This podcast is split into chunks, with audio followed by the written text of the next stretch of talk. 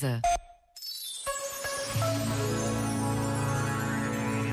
Que a dor faz parte da vida já percebemos há muito. Melhor ainda é que possamos tirar proveito dela, porque a dor contém energia condensada, é impulso, é trampolim.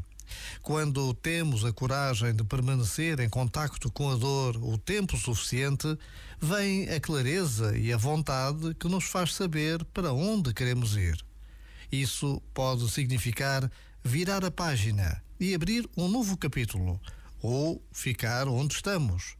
Mas leva-nos sempre para um lugar interior de outra qualidade. Já agora, vale a pena pensar nisto. Este momento está disponível em podcast no site e na app.